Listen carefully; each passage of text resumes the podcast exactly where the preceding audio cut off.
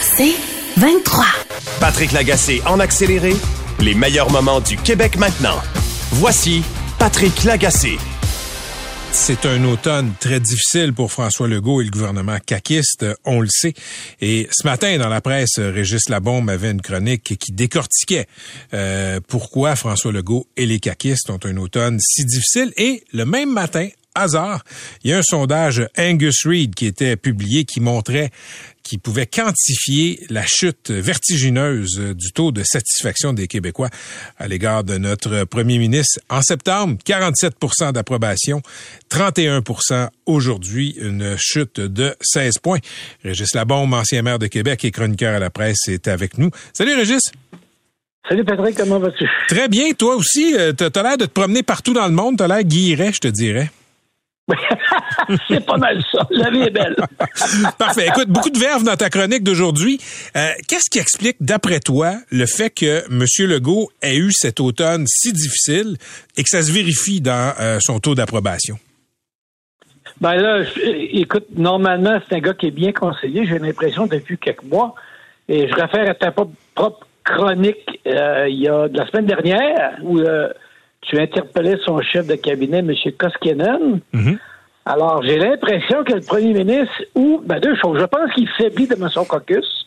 Dans le cas du troisième lien, entre la victoire du PQ soir et la conférence de presse du lendemain après-midi de M. Euh, Legault, il y a comme euh, des députés de Québec qui l'ont fait, qui ont fait plier les genoux. Ça se peut pas qu'un chef plie les genoux comme ça. En même temps, euh, il faut que ses conseillers soient là pour, comment dire, donner une bonne direction. Et on a l'impression qu'ils ont pris comme des décisions ça la gueule de même, puis ils payent. Puis là, il y en a plusieurs décisions qui se prennent qui sont mauvaises. Alors, ils ont comme, euh, je sais pas, ils ont collectivement perdu la direction, mais je te dirais que ce que je disais ce matin, le point le plus important, c'est qu'ils font du power trip. Ce, monde-là ont perdu deux élections générales, ils sont arrivés au gouvernement, je dirais même qu'ils étaient vindicatifs. Moi, je l'ai vécu quand ils sont arrivés là. Et là, ils sont sur un nuage, puis ils pensent que ça finira jamais.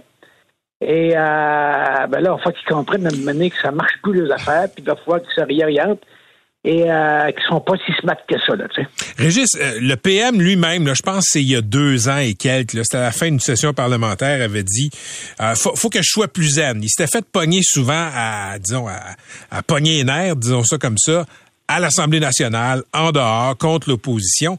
Quand tu parles d'arrogance puis de power trip, donne-moi un ou deux exemples. Ben, écoute, ce qu'il a dit de, M. Arcan, le député de l'opposition à l'époque, j'en revenais pas. Tu sais, mais juste, l'arrogance, c'est être capable d'avoir le front de revenir après une défaite humiliante dans Jean Talon avec un troisième lien. Ça, là, c'est de l'arrogance complète de penser que le monde va l'avaler puis que ça va marcher. Il faut vraiment être mauditement arrogant parce que tout le monde sait euh, à, à Rouen-Noranda, à Sept-Îles, puis à Québec, ça n'a aucun hmm. sens. Mais lui, il pense que le monde va encore avaler ce qu'il dit, parce qu'on a toujours été d'accord avec lui, on l'a toujours bien aimé. Mais là, il, il s'aperçoit pas qu'il abuse de la confiance, puis pense encore qu'il peut dire n'importe quoi, que tout le monde va l'avaler. Ça, c'est l'arrogance suprême, tant que moi, en politique. Là, Comment il peut revirer ça, tu penses? Parce que là, à 31 à tout ce qu'il fait depuis quelque temps, tout ce qu'ils font les caquistes, on a juste à penser subvention pour faire venir les Kings, l'histoire du troisième lien, tu l'as dit, euh, toute la question d'Hydro-Québec aussi. Là, on commence à découvrir que euh, derrière, le, derrière le plan, il y a de l'improvisation etc., etc. Y a-tu, comment tu revires ça? Ben, premièrement, la première affaire, il y a du temps. il y a beaucoup de temps, là, il est hmm. capable, c'est pas. Il y a trois ans. ben oui, il y a trois ans, ce qui est énorme. Je pense que, honnêtement, il faudrait qu'il prenne des bonnes décisions de base puis qu'il prenne le temps. Moi, je suis incompétent en santé parce que je trouve que c'est trop compliqué. Je n'ai jamais compris vraiment comment ça marchait. Alors, est-ce que Christian Dubin est prêt, est capable de prendre la bonne décision? Mais le problème, c'est de savoir quand il a pris la bonne décision. Ça va prendre des années, tu sais. Hum, hum. Là, tu sais, en éducation, je trouve que là, honnêtement, premièrement, il faut qu'il règle les conventions. Puis je pense qu'il faut qu'il le règle en étant quelque part assez généreux avec les infirmières et les enseignants qui ont beaucoup d'appui. Moi, j'en reviens pas. Je me promène dans la ville à Québec, là. Tout le monde klaxonne et les appuie. Alors, mais tu sais qu'on pas, on a toujours le sentiment qui fait juste de la communication puis de la stratégie. Le monde, là, Tu sais, il a, commencé à baisser avant, avant d'avoir pris cette mauvaise décision sur le troisième lien. Le monde le sentait. Le monde sentait qu'il faisait juste de la politique. C'était un sentiment qu'il y avait, peu de manière, ça fait de boum. Ils ont été sûrs de leur affaire. Alors, faut juste qu'on ait l'impression qu'il n'essaie pas de fourrer le monde, qu'il ne fait pas juste la stratégie, qui est sincère dans son affaire puis qui arrête de, de, de, de, faire pitié aussi parce que ça marche pas non plus cette affaire-là, tu sais. Alors c'est une question, les, les, gens, les gens, tu sais, les gens sont, sont pour fois temps plein là, les gens, euh, comment dire, votent sur des sentiments. Ils l'ont bien senti cet homme-là pendant euh, la pandémie. Il a eu raison, il a bien fait, mais là ils se sentent mal, ils sentent, ils sentent plus ce gars-là. Alors, à un moment c'est à lui d'être honnête. On appelle ça de l'honnêteté intellectuelle, puis ça, ils l'ont pas toujours, tu sais. Tu parles, tu parles de ce qui peut se passer dans une bulle quand on est au gouvernement comme ça. Ben puis, tout le monde se dit, hey, on est donc bien beau, on est donc bien intelligent, etc. Ah Qu'est-ce qu'il devrait faire dans sa bulle? Dans sa bulle, écoute, euh, normalement, tu brasses tes conseillers. Normalement, tu brasses tes conseillers, mais je pense qu'il n'est pas capable de, de le faire parce que il est tout d'abord très fusionnel avec son chef de cabinet. Hein? C'est son ami. C'est son ami. Et ça, c'est très dangereux en politique, hein, d'être fusionnel avec euh, ton chef de cabinet. Il faut que tu sois capable de lui parler, puis à la limite de le changer. Mais ça, il ne le fera pas avec Koskinen. Koskinen va partir avant, puis il va peut-être le laisser tout seul avec un nouveau. Moi, je pense qu'avant la fin du deuxième mandat, Koskinen va se trouver une belle job quelque part, bien payé pour quelques années, tu. Mais alors, il faut que tu brasses tes conseillers parce que si tu t'aperçois que tu tombes dans un sondage puis les gens ne comprennent plus, c'est parce qu'aussi, tu es mal conseillé parce qu'à un moment donné, ça va, ça va trop vite en politique. Il faut que tu aies des gens qui débroussaillent le, le terrain pour toi puis qui t'arrivent avec des options puis ils disent voici le choix, c'est un, deux ou trois. Alors, quand ils le font mal, tu sais, un politicien, c'est aussi bon que c'est bien entouré. Je l'ai toujours passé. Moi, j'étais très bien entouré. J'ai l'air bien intelligent, même en fait 14 ans, mais j'étais très bien entouré. J'ai eu des bons conseillers. J'ai eu des gens qui m'ont challengé. Alors, à un moment donné, ça se passe beaucoup là aussi, là, tu sais. Vois-tu M. Legault finir son mandat, Régis? Oui, il va finir son mandat, mais je suis, moi je l'ai dit juste après l'élection, il ne reviendra pas pour un troisième. Le seul problème qu'il a actuellement, s'il fallait que les, sondages ne bougent pas, ça va se mettre à grenouiller.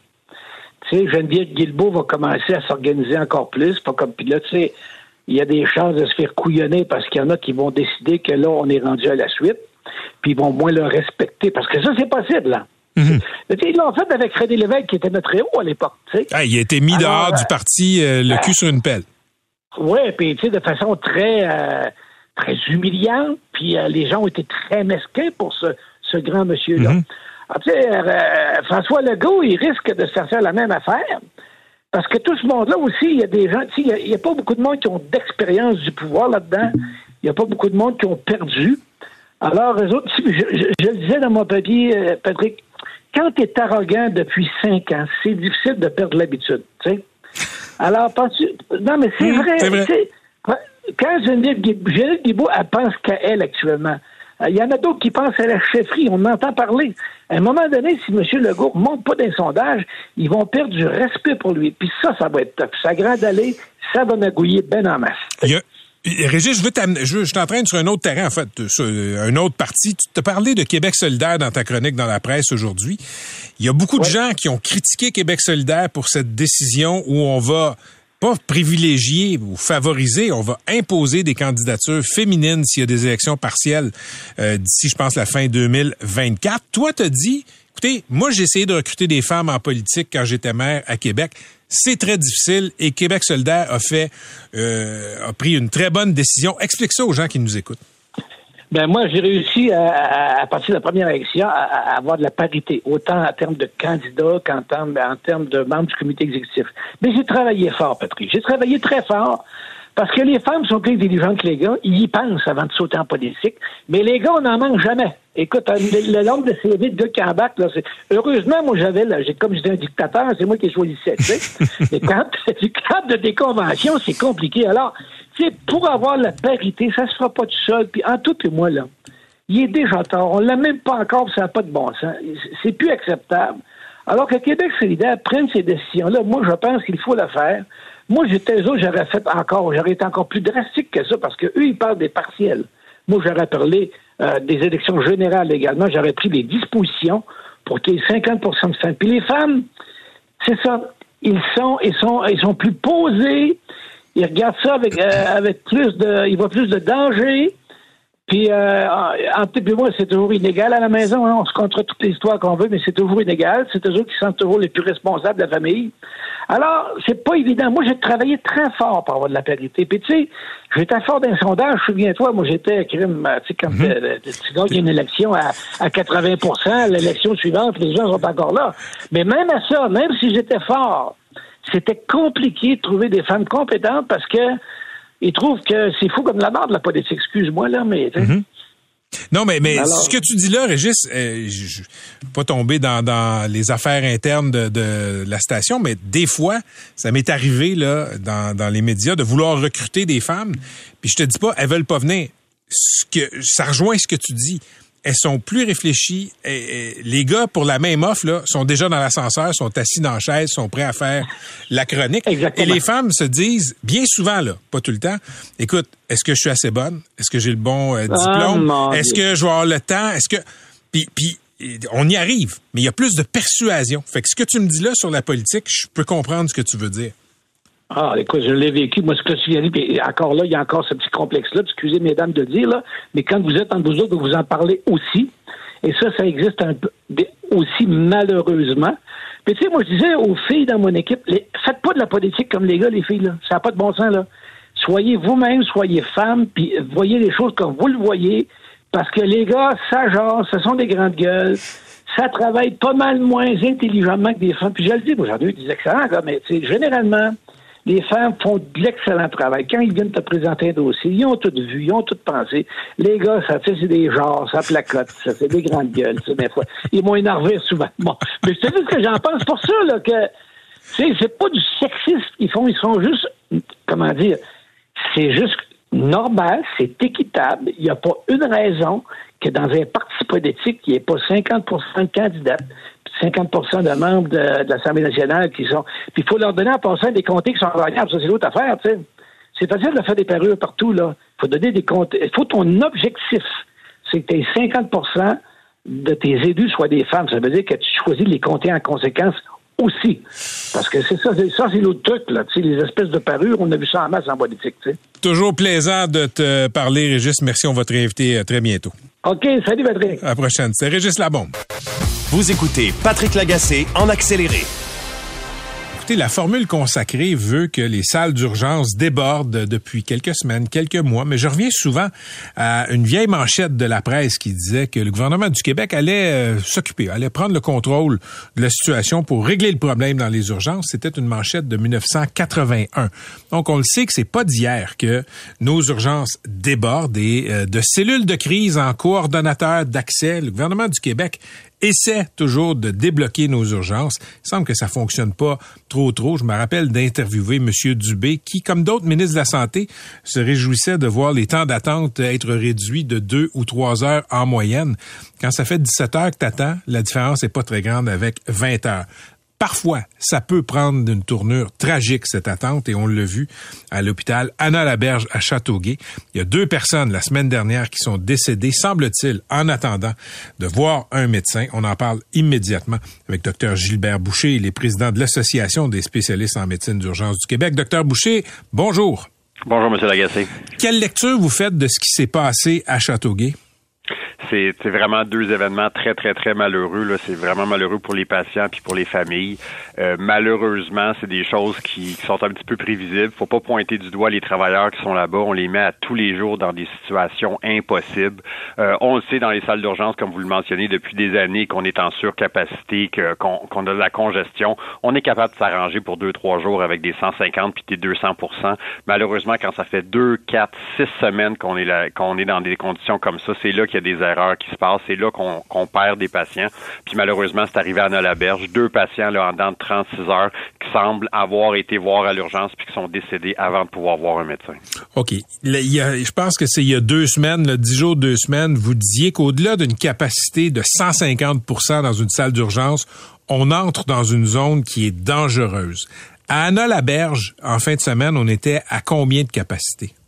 Fait qu'on on a commencé, je pense qu'ils ont commencé à 200% ils ont diminué à 170 on est remonté à 220% ce matin, puis là, je pense aux dernières nouvelles, il était à 168% faut comprendre, comme vous le mentionnez, là, à 200% on met des patients où on peut. Alors, c'est dans tous les corridors, c'est dans toutes les salles d'examen.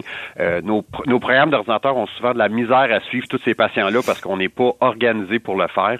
Puis malheureusement, qu'est-ce qui arrive, c'est qu'on est obligé de bloquer des salles pour voir des patients de la salle d'attente. Puis les infirmières de triage, c'est vraiment le pire travail en ce moment parce que c'est eux qui voient les patients au triage, qui sont souvent les dernières. Puis là, ils se demandent, je devrais-tu tout faire un brouhaha pour faire rentrer ce patient-là puis qu'il soit vu alors que c'est peut-être juste un petit mal de ventre, une petite gastroentérite, mmh. ou je le remets dans la salle d'attente, mais là, je vais peut-être risquer, ça va-tu être un aorte, c'est-tu un infarctus qui, qui est un petit peu pas, qui est pas euh, typique? Alors, c'est beaucoup de pression pour elle. Puis malheureusement, Anna Laberge, les médecins nous le disaient la semaine dernière, euh, j'ai parlé à quelques-uns, euh, dans les corps de travail, des salles d'attente complètement pleines, ils réussissaient juste à avoir 8 à 10 patients parce qu'il n'y avait pas de salle pour voir les patients. Alors, c'est là que ça devient complètement dysfonctionnel. Puis là, on s'attaque à la raison première des urgences, c'est pour sauver des vies. Puis on le voit, là, on a malheureusement, on n'a même pas été capable de, faire le cas de, faire ça dans, ces deux cas-là. C'est vraiment désolant. Mais je reviens à ma question. Vous disiez qu'il y, a très peu de jours, docteur Boucher, au-delà de 150% c'est dangereux. Voyant ce qui s'est passé à Anna-Laberge, à Châteauguay, est-ce que vous avez envie de dire, je vous l'avais dit? On n'est pas là pour dire ça, on n'est pas là pour pointer du doigt, puis on sait qu'il y a des enquêtes qui vont être faites sur ces hmm. cas-là, puis encore là, faut pas que ça sorte que c'est la faute d'une personne ou de l'autre. faut regarder la problématique au complet. Les soignants qui sont là, ils essayent très fort de, de faire les choses, ils travaillent dans, dans des conditions vraiment difficiles. Euh, c'est la même chose aussi pour les gestionnaires, hein. il n'y en a pas de lit, il n'y en a pas de personnel, mais il faut trouver une solution parce que en ce moment, c'est les urgences qui reçoivent toute la congestion, c'est nous qui est pris avec toute la pression, puis il faut que le restant du système, les étages, les centres de réadaptation, services à domicile. Il faut que tout le monde en fasse plus que 100 parce que malheureusement, c'est peut-être quelque chose qui va se reproduire dans les prochaines semaines. Docteur Boucher, il y a un an environ, le gouvernement du Québec avait mis sur pied une cellule de crise pour aider à débloquer les salles d'urgence au Québec. Avant que je vous pose une question spécifique, euh, expliquez aux gens, c'était quoi cette euh, cellule de crise? Fait que le premier trois, quatre mois, ça a très bien fonctionné. On avait vraiment pris tous les acteurs de tout le réseau. Là. On avait des médecins, on avait des gestionnaires, on avait des PDG d'hôpitaux, on avait des sous-ministres, des gens du ministère, des gestionnaires, puis on, a trouvé des solutions pour améliorer les choses. Puis c'était vraiment, c'était en se parlant. Là. Nous, les urgentologues, on avait deux, trois solutions, les PDG en avaient deux, trois, puis finalement, on arrivait avec deux, trois autres solutions qui étaient probablement meilleures, puis on les a implantées. Puis honnêtement, on est quand même rendu le 5 décembre, puis on n'a pas trop parlé des urgences dans les derniers mois. Il y a des choses qui ont vraiment été amélioré avec le flot hospitalier, l'accès à la première ligne, le GAP. Malheureusement, ça a vraiment juste bien marché pendant trois, quatre mois. Avec le dépôt du projet de loi 15, malheureusement, le, ministère a repris le contrôle. Nous, les médecins, on a été écartés. Euh, les rencontres, je peux vous dire qu'il y a eu beaucoup d'interventions à Anna-Laberge, mais bon, le ministère est revenu à, ses habitudes des cinq, dix dernières années, puis on est revenu comme avant. Alors, ça avait un impact, mais il fallait qu'on se parle tout le monde ensemble régulièrement, toutes les semaines. Ça a fonctionné, mais malheureusement, le, principe semble avoir tombé. Quand, quant à ce qui s'est passé à Anna Laberge, évidemment, on le sait pas. Il y a des enquêtes, parfait. Monsieur Dubé, le ministre de la Santé, lui, dit, écoutez, euh, il y a des établissements qui tardent à mettre en branle les recommandations de la cellule de crise un an plus tard, là, je cite la presse, et il dit, entre autres, à Anna Laberge, les mesures n'ont pas été appliquées quand les mesures de la, cellule de crise sont pas appliquées, c'est-tu la faute de l'hôpital ou c'est la faute du gars en haut de la pyramide de la santé? Ben, c'est là que la cellule de crise avait toute son plus-value parce que nous, sur le terrain, on était capable de dire c'est quoi qui fonctionnait pas. Puis les gens du ministère nous disaient, eux, qu'est-ce qui essayait puis qu'est-ce qui, qu'est-ce qui fonctionnait pas. Puis c'est en se parlant qu'on réussissait à dire, ben, écoutez, effectivement, ça marche pas. Comment qu'on peut trouver une solution? Parce que de pas réussir du tout, c'est là que c'est le problème. Puis, vous le décrivez très bien. Le monsieur Dubé, il a raison. Les gens, là, n'ont pas suivi les, recommandations de la cellule de crise. Pourquoi? C'est peut-être parce qu'on leur présente pas de la bonne manière, peut-être qu'on leur offre pas les bonnes solutions, peut-être qu'on on, leur donne pas les bons outils, mais de tout le temps refaire le même refrain en disant, ben, ils n'ont pas accepté qu'est-ce qu'on leur a dit, il y a peut-être un problème à ce niveau-là. Puis c'est là que la cellule de crise, pendant les quelques mois que ça a très bien fonctionné, c'est là qu'on trouvait des solutions. Après la cellule de crise, euh, il y a une autre euh, patente qui a été euh, annoncée par Québec, un coordonnateur d'accès. On a pris un ancien patron de CIUS de la région de la capitale nationale, Michel Delamarre. Ça a été annoncé par M. Dubé lui-même. Ça a pris combien de temps de sa nomination et le moment où il vous a appelé, docteur Boucher, vous qui êtes juste président de l'Association des spécialistes en médecine d'urgence? Euh, écoutez, ça l'a pris. il, nous a contactés aujourd'hui. On va avoir des rencontres cette semaine, fait que c'est quand même encourageant. Ben, Mais il va falloir qu'on se parle puis qu'on trouve des solutions parce que les gens sur le terrain, c'est difficilement vivable. Les gens sont nerveux, les soignants sont nerveux. Il vous a contacté après que la presse ait rapporté qu'il vous avait pas encore contacté. Euh, ça, je ne sais pas. J'ai pas malheureusement, j'ai pas pu voir qu'est-ce qui avait été marqué, là, mais euh, pour au moins les, les, les, lignes de, de, communication sont ouvertes, puis on espère que ça va aller dans la bonne direction. Docteur Boucher, ce que je veux dire, c'est que ça a pris des semaines avant qu'il vous contacte. Effectivement, mais il y avait d'autres problèmes aussi. C'est c'est pas toujours facile ces choses-là, mais écoutez, euh, l'important c'est qu'on regarde par en avant et qu'on trouve des solutions. C'est pas toujours parfait. Les ministères, on, le sait, là, en ce moment, il y a beaucoup d'énergie qui est mise sur le projet de loi 15, mais nos urgences ils ont besoin d'aide. On a besoin que le réseau on diminue la pression parce que c'est dangereux. Puis c'est malheureusement mes membres nous le disent là. Écoutez, il n'y a pas un jour que je reçois pas là, 110 patients dans la salle d'attente, trois salles de disponibles, 77 patients couchés, on a 25 lits. C'est vraiment vraiment difficile pour coter un, de, un des urgentologues, c'est l'enfer à tous les jours, malheureusement. Puis euh, cet enfer-là rend les urgences dangereuses. C'est notre raison première, puis quand on entend parler que des patients décèdent sans avoir eu notre expertise, ça fait très mal, effectivement. Docteur Boucher, merci d'avoir été avec nous. Je vous souhaite une bonne soirée. Je sais que vous êtes au travail présentement. Merci, M. Lagacé. Bonne à la prochaine. Docteur Gilbert Boucher, président de l'Association des spécialistes en médecine d'urgence du Québec. Patrick Lagacé en accéléré, les meilleurs moments du Québec maintenant. Voici Patrick Lagacé. Le gouvernement du Québec a annoncé aujourd'hui la composition de son fameux comité de sages qui va se pencher sur tous les enjeux liés à l'identité de genre. C'est un comité, là qui va conseiller euh, le gouvernement sur la façon de faire euh, face à certains enjeux. Là, on peut penser dans les derniers mois à des controverses. Il y a eu, euh, par exemple, une personne qui enseigne qui voulait qu'on réfère à elle comme il, non pas il ou elle. Il y a des parents qui ont protesté. Que devrait répondre euh, un centre de service scolaire, par exemple? Ben, Québec veut avoir des réponses, des conseils là-dessus. Même chose avec les toilettes non genrées, encore une fois, en milieu scolaire. Ce sont seulement deux exemples tirés de l'actualité récente. La ministre de la Famille, aujourd'hui, Suzanne Roy, a annoncé que euh, Diane Lavallée, qui est une ex-présidente du Conseil du statut de la femme, un avocat, pardon, un professeur de droit, Patrick Taillon, et le médecin de famille et ex du Collège des médecins, Jean-Bernard Trudeau, étaient les trois Petit bug, il n'y a pas de personnes transgenres ou non binaires là-dedans. Disons que ça a fait lever quelques sourcils. On va parler avec Pascal Vaillancourt. Il est directeur général d'Interling. Monsieur Vaillancourt, bonjour. Oui, bonjour. Peut-être nous dire d'abord, euh, avant de commencer, c'est quoi Interling? En fait, Interling, c'est l'organisme qu'on connaissait auparavant sous le nom de Gay Écoute. On est un service d'aide euh, pour les personnes concernées par la diversité sexuelle et la pluralité des genres. Donc, on, entre autres, notre service principal, c'est une ligne téléphonique qui vient en aide aux communautés LGBTQ+, qui est là 24-7. OK. Qu'est-ce que vous pensez de la composition du comité de sages qui a été annoncé aujourd'hui? Ben, en fait, c'est certain que cette annonce-là, ça crée de la grogne en ce moment. Ça, ça, crée beaucoup de déception chez les communautés parce que déjà, l'annonce du comité de sages, c'est un moyen que les communautés LGBTQ+, euh, auquel on, on, remettait en question, disons, le, moyen. Bien que le, le, le concept, euh, ce qu'on nous a dit, c'est que c'était pour contrer la désinformation. Ça, on trouve ça très louable. Par contre, le moyen choisi, un comité qui n'est pas du tout concerné par les enjeux, qui n'est pas du tout expert des enjeux, ben c'est certain qu'en ce moment, ça crée beaucoup de grogne au, sein des groupes LGBTQ+. OK. Qu'est-ce que vous pensez des prétentions de la ministre, de l'argument de la ministre, Madame Roy, qui dit, écoutez, on voulait pas mettre quelqu'un euh, dans le comité qui serait dans la représentation? Ben, j'entends bien cet argument-là, mais je me pose la question quand même. On avait, exemple, un comité sur l'avortement au Québec, est-ce qu'on mettrait une gang d'hommes autour de la table pour parler de cette situation-là? Je pense pas. Je pense qu'on aurait euh, été très prudent dans un enjeu comme celui-là et je pense qu'il faudrait le faire euh, faudrait le faire aussi avec le comité qui touche l'identité de genre. Euh, c'est des enjeux qui sont encore récents dans notre société. C'est des enjeux qui qui euh, c'est pas qu'ils sont récents en fait, c'est que les avancées des droits sont récentes. Alors c'est sûr qu'en ce moment il y a de la grogne parce que là on va on va devoir changer des habitudes, on va devoir devenir plus inclusif comme société.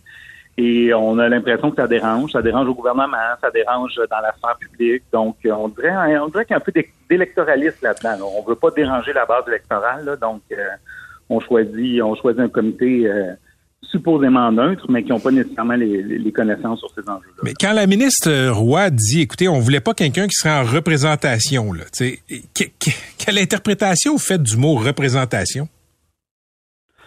Ben, c'est très difficile à comprendre cette expression-là parce que même si on veut pas une représentation euh, de, de, de groupes euh, LGBTQ+, hmm. on a quand même au Québec développé une expertise sur ces enjeux-là. On a une chaire de recherche à l'UQAM qui s'intéresse à ces enjeux-là.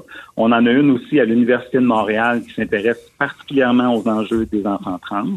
On a une expertise. Le gouvernement du Québec a le bureau de lutte à l'homophobie et à la transphobie qui, est financé totalement par le, le qui est une organisation de, fonctionnaires du gouvernement. Et même ces gens-là n'ont pas été mis dans la, dans la loupe finalement de, de ce projet-là. Donc, c'est sûr que pour les personnes LGBTQ+, chez Interligne, en ce moment, on est une ligne d'écoute et ce qu'on entend à la ligne d'écoute, c'est beaucoup d'inquiétude, beaucoup de peur de voir reculer les droits des personnes trans et non-binaires. Quand vous regardez la composition de ce comité de sages annoncé par la ministre Suzanne Roy, l'ancienne du Conseil du statut de la femme Diane Lavallée, l'ancien du Collège des médecins Jean-Bernard Trudeau, le professeur de droit Patrick Taillon, est-ce que vous trouvez que ce sont de bonnes têtes pour parler de ces enjeux-là? Ben, je vais être bien franc que je connais pas le parcours de chaque personne, bien que je connais les rôles qu'ils ont occupés euh, ici. Je, je pense que euh, je ne dis pas que c'est pas des bonnes personnes, puis je, je ne remets pas en question hmm. non plus la bienveillance de ces personnes-là.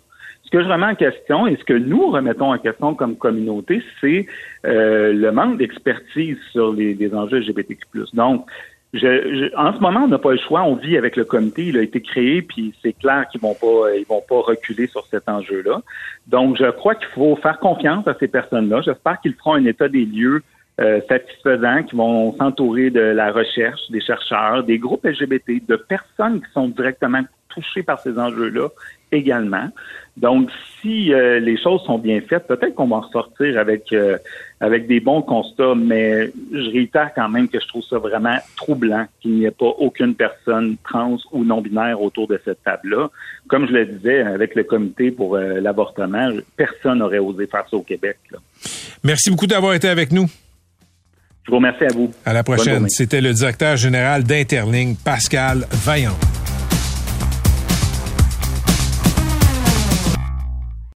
Patrick Lagacé en accéléré, les meilleurs moments du Québec maintenant. Voici Patrick Lagacé.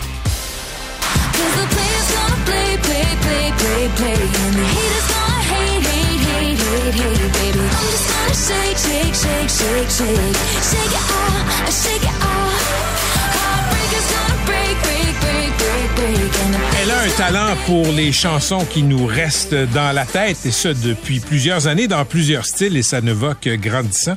Elle a 33 ans, elle s'appelle Taylor Swift. Non seulement elle remplit les stades et les coffres de son compte, et, le coffre de son compte en banque, ça se dit pas, mais aussi, Catherine, elle est la personne de l'année du Magazine Time. Oui, et pour, pour en parler avec nous, on a décidé d'inviter Luc Dupont, qui est professeur en communication à l'Université d'Ottawa et spécialiste en publicité et marketing. Bonjour, Luc Dupont. Bonjour. Qu'est-ce que ça dit sur nous, le fait que Taylor Swift soit choisie comme personnalité de l'année du magazine Time? Ben, un, la, la, liste courte cette année, euh, quand on jette un coup d'œil, Vladimir Poutine, euh, Xi Jinping, Charles III. Barbie. Euh, et, la Barbie, effectivement, parce que et Taylor Swift, donc, oui. ne pas confondre. Donc, deux dictateurs, un monarque, une vedette de la pop et, une poupée. Euh, donc, euh, au final, ben, on aura choisi la bonne nouvelle de l'année dans un moment qui n'est pas particulièrement joyeux. Il faut reconnaître que c'est pas notre meilleure année, euh, visiblement 2023, quoi qu'on disait ça de 2022, mais ça semble vouloir se répéter. Dans le cas de Taylor Swift, ben, c'est la bonne nouvelle du jour et de l'année pour l'ensemble de l'œuvre, hein, parce que ne l'oublions pas, au-delà de la musique, c'est un, euh, un phénomène économique extraordinaire. 2,2 milliards de dollars de vente de billets seulement cette année, 5 milliards de dollars de retombées économiques. Donc ça, c'est les gens qui se déplacent à l'hôtel, au resto, euh, qui vont euh, qui vont manger, qui voient le show, qui restent quelques jours, qui visitent le musée du coin, si bien que quoi, on parle d'à peu près 1300 dollars par spectateur en moyenne dépensé uniquement le jour du show. C'est un phénomène évidemment musical aussi. 17 ans de carrière. Elle a relancé, et c'est pas une blague ici, la vente de disques vinyles. C'est un des souvenirs les plus achetés après ou avant le show, euh, de la part de gens qui probablement n'ont même pas la, le truc pour écouter le, disque par la suite. C'est un phénomène de culture pop. C'est trois heures et demie de show. Alors, c'est hit après hit après hit. Et moi, je dis toujours, tous les goûts sont dans la nature. On n'est pas obligé d'aimer tout ce qu'elle fait, mais visiblement, ça marche très, très fort. En tout cas, ce qu'on vient de se raconter là, tant à le démontrer. C'est un phénomène de culture pop. Ben, c'est 150 millions de dollars de vente de billets la première fin de semaine pour un film au cinéma Lequel film, c'est The Era Store. Oui, exactement. c'est complètement capoté là. Quand on y pense, c'est j'ai vendu les billets du show. Quand j'ai fini, je me dis, il y a peut-être des gens qui l'ont vu, qui veulent le revoir, puis qui sont pas capables de le faire. Ou il y a peut-être des gens qui auraient voulu le voir mais qui l'ont pas vu. Ben tiens, on va filmer le show puis on va vous le présenter, puis on va revendre 150 millions de dollars de billets la première fin de semaine. Et c'est un phénomène télévisuel aussi, oublions-le pas, là, parce que on ne s'est pas encore parlé euh, euh, du football, la NFL, mais c'est de semaine après semaine, c'est ça, après fin de semaine, 25 millions de personnes, dont un pourcentage significatif de de, femmes et de jeunes filles qui disent j'ai jamais regardé un match de football de ma vie, mais là, j'adore ça. En plus, quand le gars marque un toucher, il nous montre la réaction au ralenti de Taylor Swift. Donc, on parle d'un phénomène extraordinairement important de la culture populaire. Mais Luc, je voulais revenir à, cette, à ce choix du magazine Time. J'aimerais ça qu'on explique un peu comment ce choix se fait parce que euh, là, nous, on s'obstinait un peu en réunion de production aujourd'hui. Je suis d'accord, je suis pas d'accord. Dans le fond, ça vient des employés du magazine Time et on leur demande, c'est bien ça, ils ont cinq minutes pour dire quelle, euh, personnalité devrait-on mettre à, la une et pourquoi? Et après ça, on rétrécit. C'est ça? Oui, ils sont à la recherche de quelqu'un ou de quelque chose ou d'un concept. Donc, ce qui a marqué l'époque, le, terme qu'on utilise souvent, qui n'a pas d'équivalent en français, zeitgeist, là, la, la sensibilité d'une époque. En d'autres mots, je regarde par après, là, mettons 10 ans, 15 ans, 20 ans plus tard, puis j'essaie de comprendre une époque, ben, ça me permet de, de dire, ah, OK, c'était ça. Martin Luther King, 1963, OK. Le début de quelque chose d'important sur le plan social. 1960, les scientifiques, j'adore lorsqu'on arrive avec des, des concepts. 1960, 66, les moins de 25 ans. Ah, ben oui, c'était cette génération-là qui, par la suite, en fait, ce qu'on appelle aujourd'hui les baby boomers, c'était, c'était eux à l'époque, en fait, à une autre époque, ils avaient un petit peu moins de 25 ans. La classe moyenne en 69. Euh, il y a Kissinger qui est décédé récemment, qui l'a été euh, au début des années 70 en 1972. Évidemment, tout près d'une vingtaine de politiciens américains, mais je pense que c'est pas, souvent, c'est pas ça qui est le plus parlant, le plus parlant, ben aussi curieux que ça puisse paraître, ben ça peut être, je sais pas moi, euh, certains grands monarques. On parlait tantôt de dictateurs. Mais des Hitler, Staline, euh, Poutine ben ont été choisis aussi. Ça veut pas dire que c'est un, c'est pas un honneur nécessairement là, de se retrouver à la une. Non, c'est pas un concours de popularité. Ça. Euh, effectivement, c'est drôle parce qu'en début de semaine, quand je suis tombé sur la liste courte du magazine Time, sur mon Twitter, j'ai donné la liste et j'ai dit aux gens, voter pour le gagnant ou la gagnante. Et, tu sais quoi? Les gens avaient voté pour Taylor Swift à hauteur de 75% à peu près. Là, je fais un chiffron. Donc, ça me donne à penser, et c'était pas scientifique, évidemment, il y avait quelques centaines de personnes qui ont voté, mais ça me donne à penser qu'en même temps, c'est un, un choix qui est populaire, puis c'est un choix aussi qui est intéressant sur le plan de la personne. C'est une femme, c'est une femme d'affaires. Il n'y en a pas eu beaucoup, d'ailleurs. Il n'y en a pas eu beaucoup. Puis, dans le cas de personnalité d'affaires, mettons qu'on le présente comme ça. Auparavant, on a eu euh, Walter Chrysler, Chrysler, la, firme bien connue, Mark Zuckerberg de, Facebook, on a eu Jeff Bezos d'Amazon. Dans chacun des cas, d'excellents choix d'affaires aussi. Au début des années 90, on avait eu Ted Turner. Ted Turner, c'était CNN. CNN, au début des années 90, évidemment, c'est la guerre du Golfe. Mais encore une fois, c'est un choix d'affaires, c'est un choix économique, et ça permet de comprendre l'époque. C'est aussi la multiplication des chaînes spécialisées quelque part au début des années 90. Alors que dans ce cas-ci, c'est une femme, c'est une femme d'affaires, elle est visiblement extraordinairement talentueuse sur le plan du produit, mais sur le plan aussi des décisions qu'elle prend. Parce que je rappelle que, semble-t-il, la rumeur veut que année après année, la NFL dit il faut que tu viennes chanter au show de la mi-temps. Et elle dit année après année, non, ce serait une mauvaise idée sur le plan commercial, sur le plan de ma stratégie de communication. J'ai pas besoin de vous, en d'autres mots. C'est incroyable, Je suis capable ça. de faire le travail. Ça. Et ça, je trouve que ça prend évidemment beaucoup de culot, beaucoup d'audace, mais aussi beaucoup de confiance en soi. Beaucoup de confiance en soi, beaucoup de talent, Luc, mais regarde, là, vous allez devoir me convaincre qu'elle incarne quelque chose qui va durer dans le temps. Oui, alors là, je prétends pas que, et comme tous les phénomènes d'ailleurs de culture populaire, c'est le propre, hein, évidemment, de tout ça. Quand on les regarde des années plus tard, parfois on dit ah, euh, je comprends pas. Mais en- encore une fois, euh, puis au-delà de ça, il y en a aussi qui traversent bien l'épreuve du temps. En 1982, Ben oui. l'ordinateur, là, ça, ça passe. 2006, You. Je me souviens que c'était une sélection, euh, euh, Patrick, qui avait Luc, été très, très dénoncée à l'époque. On avait dit, Personne n'avait compris. Personne n'avait ça. compris avec You et c'était euh, un hommage, disons, à toi, nous tous, dans le fond. Le contenu autogénéré sur Internet, je veux dire, les deux décennies qui ont suivi ont montré que c'était un choix qui était vraiment clairvoyant. Mais- Lumineux, absolument. oui, mais dans le cas de, dans le cas de Taylor Swift, puis je veux pas cracher dans la soupe, je, je, puis peut-être que je vais me tromper, puis peut-être qu'elle que- qu'elle va incarner quelque chose qui va durer dans le temps.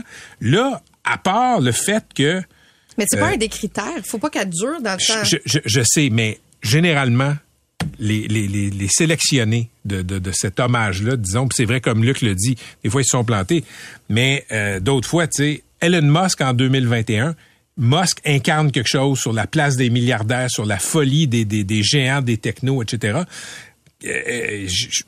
Madame Swift, pour l'instant, j'ai pas entendu un argument qui me convainquait. J'ai lu le texte, j'étais rendu à moitié, je savais pas encore pourquoi on l'avait choisi. Mais Ouais, elle, a ben- été, elle été choisie aussi d'ailleurs par une population puis par beaucoup de personnes. C'est pas un choix éditorial. Bon, mais c'est un choix populaire. Euh, C'est un choix populaire. OK. C'est un concours de popularité. Luc, qu'est-ce que tu réponds à ça? Ben, encore une fois, je rappelle la liste courte et je me dis, bon, est-ce qu'on choisit à nouveau un dictateur? Euh, Vladimir Poutine l'a déjà gagné, je le précise. Est-ce qu'on choisit Charles III? Franchement, qui... euh, on s'ennuie de la reine Élisabeth, là, c'est pas des blagues. Mais- mais- Euh, Luc, je blague pas, là. Excuse, Et- de t'interrompre, Luc, mais regarde. Oui. Et, et Oui, il on avait dit- gagné, d'ailleurs, la reine Élisabeth? Mais on dit des fois là qu'on a nommé des dictateurs. Hitler, oui, dans les années 30. Mais je regardais la liste. Plus on se rapproche de nos années, plus ce sont des choix consensuels. Poutine, c'est en 2007 quand il n'était pas le personnage menaçant qu'il est aujourd'hui. Aujourd'hui, tu sais, c'est quoi? Poutine aurait dû être le gars, le per- la personnalité de l'année Time 2022 à cause de ce qu'il a fait à l'Ukraine. On a choisi, on a choisi euh, euh, l'esprit du peuple ukrainien. Je te jure qu'en 1944, on n'aurait pas hésité, on aurait pris Poutine. Non, eff- eff- effectivement. En même temps, c'est un choix, dans ce cas-ci, populaire. Et je prétendrais que c'est. Bon. ça peut aussi faire partie de l'équation, spécialement cette année. Ben, c'est un concours de Euh, popularité. C'est, Ben, c'est... oui, aussi. Ah oui. Et il faut pas se cacher, on n'est pas évidemment dans la, la salle lorsqu'on fait le choix, mais euh, sur le plan, en tout cas, de ce qui a fait jaser, là, je- Ouais. et je blague pas, là, cette année, En effet. C'était le choix. Je- je- vraiment là-dessus. Et tu sais qu'il y a même des pays qui prétendent que lorsqu'elle s'est présentée, elle a eu un effet sur le PIB local. Hmm. Euh, et et il y a, elle est allée, d'ailleurs, elle a donné des spectacles, euh, entre autres, en, en Arizona, et les gens là-bas ont dit, elle a eu plus d'impact que la fin de semaine du Super Bowl. Alors moi, pour moi, la fin de semaine du Super Bowl, à moi, là, ça c'est mon point de référence à moi. Là. Si tu me dis que tu génères plus d'excitation que ça, c'est qu'il se passe quelque chose. Effectivement, est-ce que, si ta question c'est, est-ce qu'elle aura une carrière aussi extraordinaire dans 10 ou 15 ans? Hmm. Je- je- ben là, juste, en tout cas, ça fait 17 ans puis ça marche. Ouais. C'est ça, je suis obligé de On n'est pas. Nostradamus. On là. va se laisser là-dessus, Luc, sérieusement. Mais Ouais. moi, je vais, gars, je vais t'ajouter quelque chose. C'est une femme, c'est une femme qui parle à une jeune génération que nous ne sommes pas autour de la table. Elle parle à des gens, des adolescentes, des, de la communauté LGBTQ+. Et elle est aussi, euh, ce- cela dit, euh, une femme qui s'est construite elle-même et qui on appelle ça girl boss. Alors pour tout ça, moi je pense que c'est un modèle à suivre. Et peut-être que dans 15 ans, étant donné qu'elle s'est réinventée à peu près cinq fois depuis le début de sa carrière, on va encore en parler. Merci Oui. beaucoup, Luc Dupont. Merci, Luc. Salut, c'était Merci. Luc Dupont de l'Université d'Ottawa.